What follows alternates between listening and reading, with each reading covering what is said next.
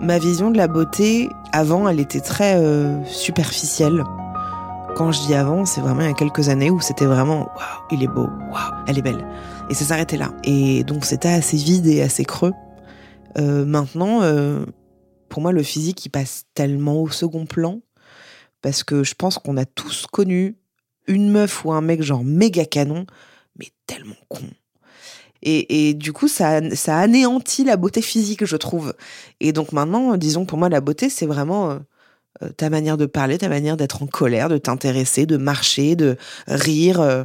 Mais euh, moi, j'ai des potes euh, qui, qui ont un physique pas forcément dans les normes.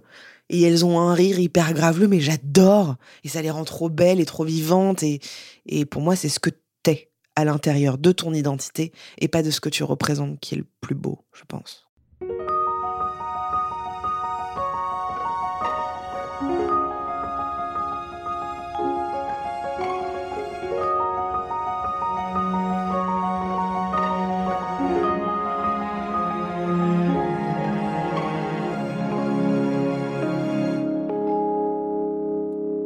Juliette Cast est autrice, actrice et vidéaste. Vous la suivez peut-être sur Instagram ou sur YouTube sous le nom Coucou les Girls. Elle s'est fait connaître avec ses parodies de youtubeuses beauté, son sens de l'autodérision, ses grimaces et sa manière de se montrer nue telle qu'elle est avec sa taille 46. Comment en est-elle venue à proposer une autre vision de la féminité? Internet peut-il nous aider à nous sentir mieux dans notre peau? Je suis Caroline Langlois. Bienvenue dans cette deuxième saison de Regard, un podcast Birchbox dans lequel les femmes décortiquent leur rapport à la beauté. Juliette, depuis que tu as lancé ta chaîne YouTube, comment euh, le regard que tu portes sur toi a évolué? Euh, disons qu'en fait, avant que je fasse des vidéos, moi, j'étais chanteuse et j'étais dans un autre univers. Et je crois qu'en fait, de me d'être dans de l'autodérision, de pas me montrer sous mon meilleur jour et de faire des grimaces et montrer mon double menton, ça n'a fait que accentuer une forme de bienveillance envers moi. C'est assez paradoxal, mais euh, en fait, quand je, suis dans ces moments-là où je fais des grimaces, je n'ai aucun jugement critique parce que je suis dans un personnage déjà. Euh, et que je pense que ça m'a ça m'a aidé en tout cas à moi à mieux m'accepter sur certains points et surtout je pense que je suis vachement plus euh, souple avec moi-même et avec les gens en fait. J'ai commencé à, à faire des parodies youtubeuses beauté parce que euh, déjà j'ai pas la télé chez moi, euh, j'ai pas de radio et je regardais beaucoup de youtubeuses beauté le soir dans mon lit vraiment euh, comme quand on regarde les ch'tis, tu sais, ce truc où tu penses à rien et il y avait des trucs qui me dérangeaient. C'était un peu les mimiques qu'elle pouvait avoir. Ou le côté un peu, euh, je me maquille beaucoup, beaucoup, beaucoup, euh, ou euh, j'ai un fond magnifique. Et puis, avec le temps, il y avait aussi cette notion de, j'imagine que beaucoup d'ados s'identifient à ces nanas-là. Et ça me fait chier parce que je trouve ça un peu dangereux. Parce que justement, elles montrent euh, quelque chose qui, pour moi, ne représente pas tout à fait la femme actuelle et qui a un truc presque un peu régressif, quoi, euh, où on retrouve un peu la femme dans un beau décor qui parle de maquillage pour être jolie. Et une fois que tu as été euh, connue sur YouTube, tu t'es aussi mise à poster des photos de toi nue sur les réseaux sociaux. Comment est-ce que ça a commencé? C'était il y a deux ans euh, avec un pote qui s'appelle Lenny, euh, qui est un super photographe hein, incroyable. Et il m'a contacté, il me dit voilà j'ai un projet de femme nue, mais alors pas du tout, euh, pas du tout les photos qui ont été postées. Et, euh, et je l'ai fait dans un moment qui a été assez marrant parce que j'avais été jamais aussi grosse que ça à ce moment-là. Et trois jours après, j'allais entamer un, un coaching intense pour perdre du poids. Et donc j'étais vraiment dans une période où je me kiffais pas du tout. Et quand on a fait ces photos, j'étais dans, dans une gêne de ouf parce que parce que c'est un mec et que je voulais pas avoir de désir. Alors oui, il est homosexuel, mais ça change rien. C'est un mec, tu vois. bon, euh, déjà ce truc-là, il avait une assistante que j'avais jamais vue et on allait me voir à poil. J'ai mis vachement de temps à me dessaper, vraiment. Euh, et puis en fait, après, je me suis complètement laissée emporter et à la fin, j'ai même oublié que j'étais nue. Je fumais une clope avec lui au balcon. J'étais à poil, j'avais zappé, vraiment. Euh, et quand il m'a montré ces photos, je lui avais dit s'il te plaît, les retouche pas. Je voulais pas mettre ça sur Internet, quoi. C'était vraiment pour moi, d'abord. Je lui ai dit, s'il te plaît, ne retouche pas ces photos, je veux me voir. Et quand il m'a envoyé ça, je me suis dit, waouh, je suis trop belle. Et pourtant, je me sentais pas bien dans ce corps-là, mais dans la pose, dans la, lumière, dans tout ça, je me suis dit putain, je suis une femme quoi. Et je crois que ça a été un point de départ où je me suis dit tiens, j'ai encore envie d'aller faire des photos comme ça. Et encore une fois, de sortir d'un truc confortable parce que être nu euh, face à quelqu'un qu'on ne connaît pas, qui capture des moments où on n'est pas forcément toujours dans des positions hyper avantageuses, et ben je trouve ça cool et ça, ça nous permet d'avoir un autre œil sur nous aussi. Et euh, voilà, ça a commencé comme ça. Et pourquoi j'ai posté sur Internet? Parce que, parce que j'étais fière déjà, parce que je trouvais ça joli. Euh, et j'étais pas du tout dans un moment où je me flattais. Juste, je regardais encore une fois avec du recul en me disant, c'est beau, c'est juste beau être une femme. Et les gens, ils réagissent comment quand tu poses des photos de toi nue sur les réseaux sociaux? Mais je crois que ce qui est le plus dur maintenant, c'est surtout quand je fais des, des photos de il euh, y a des femmes, des femmes qui réagissent euh, en disant euh, T'as un tas de viande, j'ai honte de toi, je montrais tes vidéos à ma fille de 11 ans, mais maintenant, plus jamais, parce que tu dégrades l'image de la femme. Tu devrais avoir honte. Ça, c'est juste que je me dis Putain, ça va pas, quoi. Si tu veux qu'il y ait des mecs qui me disent, je sais pas, genre les femmes grosses c'est mon fantasme ou t'es vraiment pas drôle, machin ça m'intéresse pas, tu vois, il y a pas de construction, il y a rien, tu vois, mais qu'une femme me dise euh, j'adore les femmes rondes, mais alors elle, elle est vraiment dégueulasse. C'est pas une insulte si tu ça c'est pas ça m'est pas dédié parce qu'elle me parle pas à moi, mais j'ai envie de dire mais meuf, tu te rends compte de ce que tu dis? Il y a beaucoup de gens qui m'insultent, alors déjà parce que je suis une meuf, parce que je suis blonde, parce que je fais de l'humour, parce que euh, je suis féministe et que je suis un peu ce gros, donc déjà forcément ça dérange. Et donc, euh, t'as beaucoup d'insultes, mais de trucs qui sont nuls. Tu sais, genre, hé, hey, t'es grosse. Ok. Hé, euh, vas-y, euh, je te touche pas avec un bâton.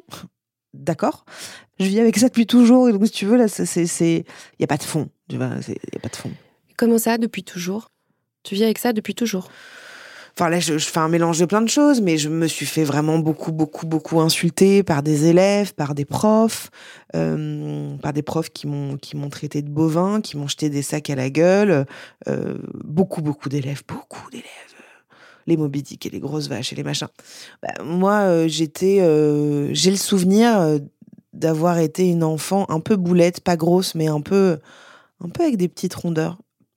Et puis mes parents on en a parlé il y a pas longtemps et, ma mère m'a dit mais ce n'est pas vrai Juliette, tu n'as pas toujours été grosse, tu n'étais pas une boulette quand tu étais enfant. Euh, tu as, commencé à prendre du poids, on, s'entend par ce mot-là parce que il s'agissait de quoi? De kilos quoi. Quand j'avais euh, quand je sais pas quand j'étais en CM2, au CM2 et, euh, et, pour moi ça date de bien avant ça quoi. Donc déjà, tu vois, je pense qu'il y a un truc qui est pas très clair à ce niveau-là. Mais euh, mais j'ai toujours eu cette sensation de d'être grosse, quoi. Mais je pense que je le conscientisais déjà parce que euh, je voyais que je me comparais déjà aux autres. Euh, ma maman, euh, c'était une très très très belle femme. C'est vraiment une très belle femme, mince. on est vraiment très différentes sur, physiquement parce qu'elle est brune, elle a un nez un peu plus marqué. Enfin voilà, on est, très différentes. Et ma mère, du plus loin que je m'en souvienne, a toujours été plus ou moins au régime et toujours à, à, se regarder beaucoup euh, et à aussi voir les femmes, regarder les femmes, euh, aller juger. On s'entend quand on voit une meuf passer. Euh, et voilà, et elle, je pense qu'elle aime bien les corps minces. Et donc forcément, je pense que ça m'a influencé et que très vite, euh, mais ma mère, elle a fouillé dans mon sac euh, pour voir si j'ai caché des bonbons et dès la primaire. Donc je pense que tout ça a eu un impact en fait plus le, temps avançait et plus l'âge avançait, plus je grossissais. Euh, mais c'était encore, euh, on parle de quelques kilos, on parle même pas d'une rondeur, on parle juste un peu de d'une boulette, quoi. Enfin, je sais pas comment le dire autrement. Et je pense que ça, ça ne correspondait pas à ces critères. Mais encore une fois, je pense en tant que parent, demain, je suis maman, je vois ma fille ou mon fils grossir, peut-être que je pourrais un peu m'inquiéter pour lui, mais en mettant une distance avec moi. Et je pense que ce qu'elle n'a pas fait, euh, c'est de me parler. Simplement de me dire, bon, comment ça se passe? Est-ce que tout va bien? Est-ce que... Et d'ailleurs, je lui ai appris là, donc euh, aujourd'hui j'ai 30 ans, Je lui ai appris il y a à peine un an tout ce qui s'est passé pour moi au collège. Elle était sur le cul, quoi. Parce qu'elle me parlait pas et du coup, je lui parlais pas de ça, en fait. Donc, tu as grandi avec des gens qui t'insultaient, qui se moquaient de ton physique. Euh, ça a eu quel effet sur toi pendant, pendant l'adolescence et, euh, et, plus tard sur ton rapport à ton corps lors de ton éveil à la sexualité? Disons que, alors déjà, pendant, quand j'étais en petite, petite jusqu'à mes, je sais pas, 9 ans, 10 ans, je pense que j'ai découvert un peu, pas la sexualité, mais que j'ai découvert les bisous euh, avec mes copains de classe où on se roulait des pelles, où on, on mettait les langues comme ça qui allait très très très très vite. On testait un peu. Euh, mais disons que la vraie sexualité, je l'ai découverte à travers celle de mon papa. Euh, alors j'arrête tout de suite, je, mets un disclaimer, comme on dit, il s'est jamais rien passé avec mon papa, il ne m'a jamais touché ni rien. Mais disons que mes parents, ils se sont séparés pendant 6 ans. Et euh, vers 11 ans, je crois, 10 ans, 11 ans, 12 ans, je sais plus. Et ils se sont séparés et s'est mis avec une femme qui était tout l'inverse de ma mère, physiquement et mentalement. Et donc, euh, il vivait dans un appartement et donc j'allais euh, chez lui euh, le week-end ou la semaine, je sais plus. Et je l'ai entendu plusieurs fois faire l'amour avec elle. j'ai entendu des films porno, je l'ai entrevu se masturber. j'ai senti un god sous leur lit. Donc, si tu veux commencer par, enfin, découvrir la sexualité de l'autre, surtout celle de son papa, pour la première fois, c'est un truc qui est pas évident. Et, et je me suis identifiée en fait à, à ces films porno. Euh, parce que ça a été mon premier rapport en fait, c'est-à-dire que dès que mon père partait, j'allais mettre les DVD qui cachaient euh, dans le, la machine DVD, je sais plus comment on dit, et je regardais ça. Et parce que pour moi, c'était ça, la sexualité. Et donc, ça, ça a été mon premier rapport, mon premier rapport, mon premier regard, on va dire. Et, et ensuite, quand j'ai eu 14 ans, 15 ans, euh, je me suis fait euh, dépuceler par un garçon euh, qui me mettait des doigts et je disais aïe, arrête, mais je le disais un peu genre aïe, arrête, ça, fait mal. Il n'arrêtait pas et, du coup bah, j'ai un peu nommé ça comme un viol, mais il y a un an quoi. donc j'ai appris 15 ans plus tard que c'était un viol parce qu'il continuait, il n'arrêtait pas et donc j'ai vu que j'avais été dépucelée, que j'avais perdu mon hymen quoi, comme ça. Et donc pendant, je sais pas, je dirais deux ans, les premières fois où j'ai fait l'amour, du coup, j'ai cherché à avoir mal parce que je savais que quand on fait l'amour la première fois, on a globalement mal, pas toujours. Hein. Et donc je cherchais à avoir mal. Et j'étais très déçue de pas avoir mal. Déjà, c'est un peu particulier, mais j'étais déçue de pas avoir mal. Et après, pendant huit ans, j'ai beaucoup baisé. Et je me suis fait baiser. J'emploie ces mots un peu crûment parce que je pense que c'est assez juste. Je, je, on me faisait pas l'amour, je faisais pas l'amour, je répondais au désir de l'autre et je jouissais pas, j'avais pas d'orgasme parce que je, m'identifiais encore à ces, films porno et je pensais qu'il fallait simuler et, être complètement sous l'emprise du désir de l'homme. Et euh, donc pendant plus de huit ans, euh, j'avais des plans cul et je me déplaçais. C'est-à-dire quand il y avait un, de mes plans cul, je m'en souviens très bien, il m'avait écrit en me disant bon tu viens. Et je lui ai dit je peux pas j'ai mes règles. Il m'a dit bah tu peux venir me sucer. J'ai fait ok. Et, euh, et maintenant ça me fait un peu rire. Mais en fait c'est parce que je pense que j'avais une estime. Alors déjà il y avait cette forme de sexualité qui pour moi était là sans être là. Enfin c'était euh, un truc qui était un peu biaisé. Euh, et au-delà de ça j'avais tellement peu d'estime de moi que j'estimais avoir de la chance qu'un homme que j'estimais beau s'intéresse à moi et pose son regard sur moi euh, donc j'y allais tout le temps. Et donc dès que par exemple ce mec-là, euh, quand il me demandait ça, j'y allais parce que je me disais mais de toute façon il va tomber amoureux de moi. Évidemment ça n'arrivait jamais. Euh, aucun mec ne tombait amoureux de moi et, et, moi je me donnais encore plus dans ces moments-là, quitte à ne vraiment plus du tout m'écouter quoi. J'ai eu un mec pendant je sais pas, 8-9 mois, qui m'avait dit dès le début, bon, je te préviens, on n'est pas ensemble, je vais voir d'autres meufs, je prends de la coke et euh, je bois beaucoup. Je faisais, ah, ok. Et il venait et il parlait euh, par téléphone avec une autre meuf. Euh, c'était moi qui devais tout faire. Lui, il avait la flemme. Il venait sous coke, alors que moi, c'est des trucs qui sont tellement loin de ma vie, mais j'acceptais parce qu'il y avait un homme qui s'intéressait à moi. Donc voilà, j'ai longtemps, je me suis longtemps marché dessus à ce niveau-là, quoi. Ça a changé? Ça a changé, euh, ouais.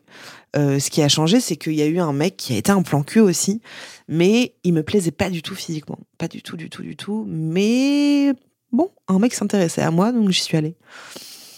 Et en fait, euh, ce mec-là, la première fois qu'on a fait l'amour, on n'était pas amoureux, mais on a fait l'amour. Il m'a touché. Je parle même mais, des bras, de tout. J'ai senti un truc que j'avais jamais senti avant. Je sentais qu'il s'intéressait à moi, qu'il s'intéressait à mon corps et qu'il partageait, qu'il se regardait pas.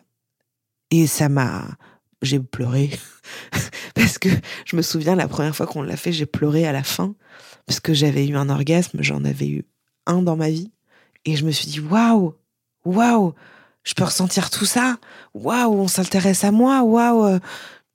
Et donc il y a eu un truc qui a un peu changé à ce niveau-là. Et puis euh, je crois aussi qu'il y avait une forme euh, où j'arrivais pas à lâcher prise, j'étais dans le contrôle de tout parce que encore une fois, je voulais paraître belle pour l'autre. Donc je me mettais pas dans certaines positions, je faisais tout pour être séduisante.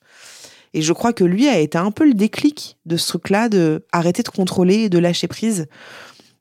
Et euh, je, je me sens un peu plus en accord avec ça et, et j'arrête euh, d'écouter euh, le désir de l'autre ou alors quand je l'écoute il écoute le mien aussi. Alors après avec mon, mon ami maintenant ça fait trois ans qu'on enfin on est fiancés euh, ça fait deux ans et demi. Et, et on est complètement dans ce rapport là c'est à dire que j'ai pas envie il respecte il a pas envie je respecte. On a des envies on a des fantasmes on s'écoute. Et on va dire que le rapport est beaucoup plus doux et plus aimant il y a plein de choses sur lesquelles j'ai pas du tout lâché prise, pas du tout, du tout, du tout, du tout, et qui sont et que j'ai envie de lâcher prise, mais ça me fait peur. Mais euh, en fait, tu sais, je crois que juste je grandis. c'est aussi con, mais je grandis, j'avance, j'évolue. Euh... Je pense que vraiment, à partir du moment où on lâche prise, on arrête de vouloir tout contrôler, où on arrête de, de vouloir euh, se blâmer, se flageller, de machin, je crois que c'est à ce moment-là où on est en, en pleine osmose avec soi-même, mais euh, je suis à certains niveaux euh, là-dedans. En fait, quand je dirais pas que je lâche prise, mais que j'écoute beaucoup plus mon instinct, en fait. Euh... Ouais, c'est ça. Et donc, même si tu te sens mieux avec toi-même et qu'avec ta présence sur les réseaux sociaux, tu aides malgré toi à changer le rapport qu'ont les gens à la beauté normée, tu as quand même pris la décision récemment de faire une opération pour perdre du poids. Alors en fait, cette, opération, euh, ça fait depuis le mois de septembre, donc la rentrée 2018. J'ai entrepris un, un, parcours pour euh, une opération bariatrique. Euh, ça veut dire en gros faire une opération pour maigrir. Parce que euh, donc j'ai 30 ans et que j'ai jamais été aussi grosse que maintenant, que j'ai envie d'avoir des gosses, que euh, j'ai pas envie de devenir obèse sans pouvoir euh, me baisser à faire mes lacets et en même temps j'avais pas envie de me frustrer dans la bouffe et faire tout le temps des régimes. Donc je pensais que c'était un peu la, la, solution, pas la solution miracle, mais la chose qui pouvait être bonne pour moi quoi. Et donc depuis le mois de septembre, j'avais commencé tout ce parcours-là et c'est un parcours qui prend du temps, au minimum six mois. Euh, et dans tout ce parcours-là, tu vois des psy, des diététiciens, nutritionnistes, tu fais l'apnée du sommeil, une fibroscopie, euh, tu vois, beaucoup, beaucoup de médecins. Et donc, je m'étais dit, ok, allez, c'est ça, c'est, le bon truc, euh, c'est franchement pas évident de faire cette opération, mais j'y vais. Et euh, pendant tout ce parcours-là, euh, moi j'ai tourné un film entre-temps sur ce sujet-là, mmh. sur la grossophobie. Et j'avais un faux corps que je portais tous les jours. Donc j'étais vraiment dans un moment pendant un mois où je me voyais obèse. Enfin, je, suis pas, passais tous les jours pendant un mois d'un 46 à un 60. Euh, et donc c'était assez marrant quand même que ça se passe à ce moment-là. D'ailleurs, dans ce film, elle veut se faire opérer. Enfin bref, il y a quand même beaucoup de similitudes. Et, et en fait, en me voyant dans ce corps-là, je me disais vraiment, je suis, je suis convaincue que je veux faire cette opération. Et euh, on me donne la date la chirurgienne me donne la date, qui est le 13 mars 2019.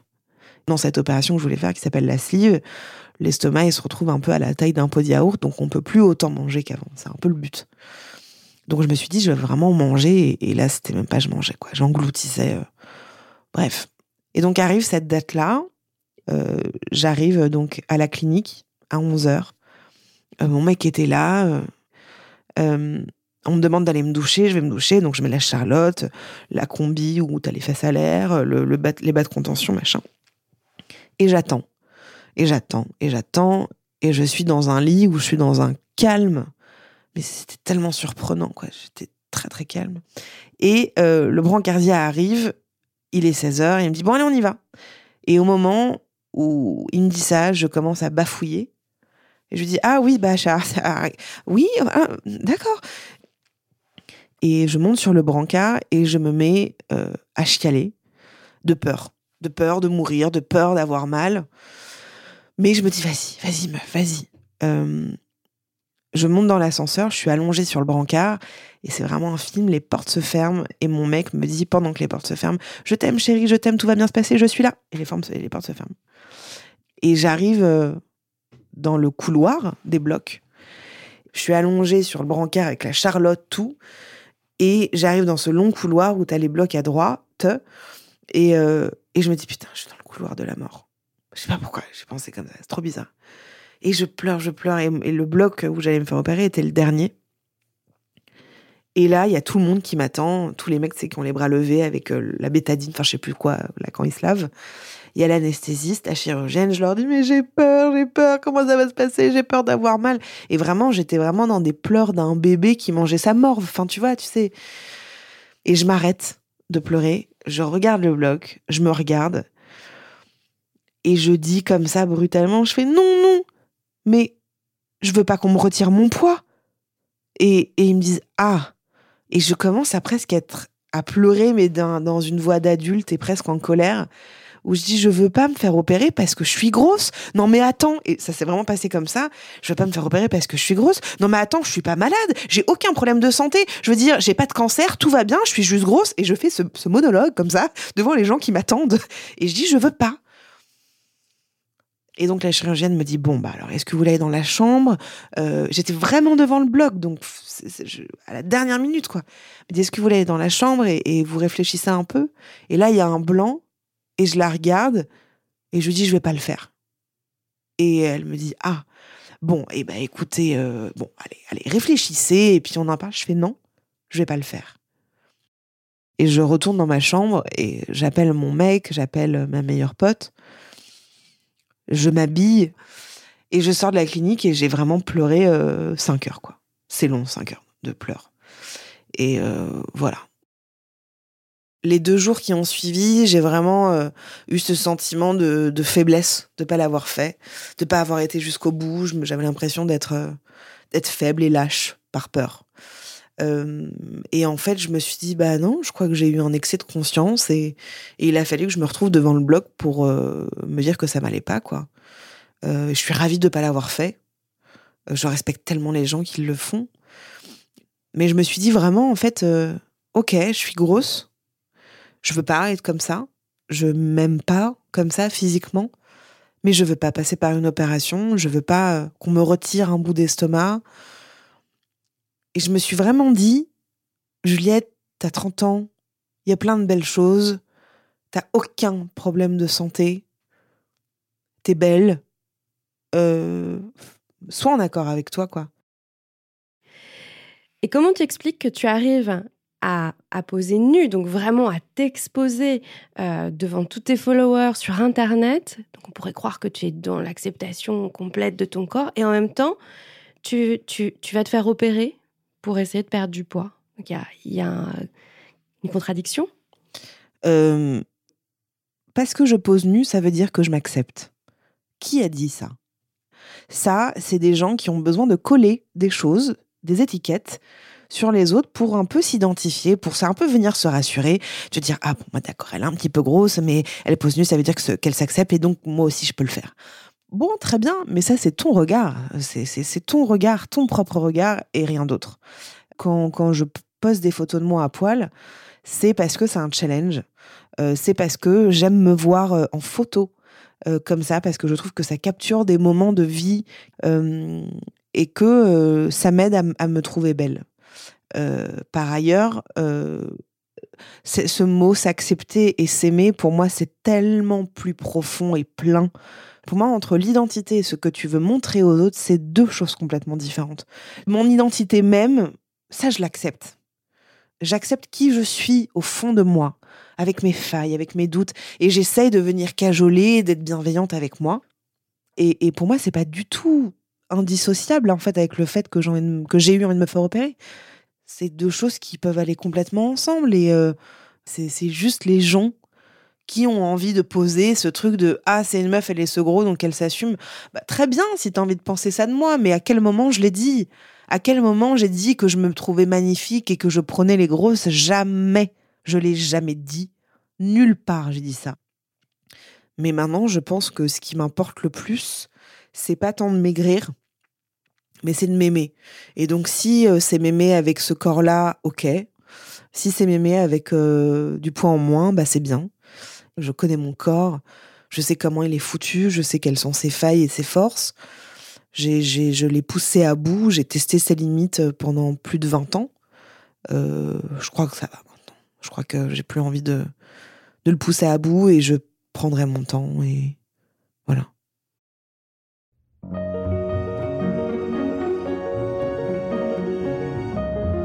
Cet épisode de Regard accueillait Juliette Katz de Coucou les Girls. Retrouvez-la sur Instagram, YouTube et Facebook et en librairie très bientôt pour la sortie de son premier livre Des bonnes bébés, édité chez First et qui parle précisément de son rapport à son corps. Vous pouvez retrouver ce podcast sur les comptes de Birchbox, at birchboxfr, et sur toutes les plateformes de podcast. Ce podcast a été réalisé avec Louis Créative. À bientôt!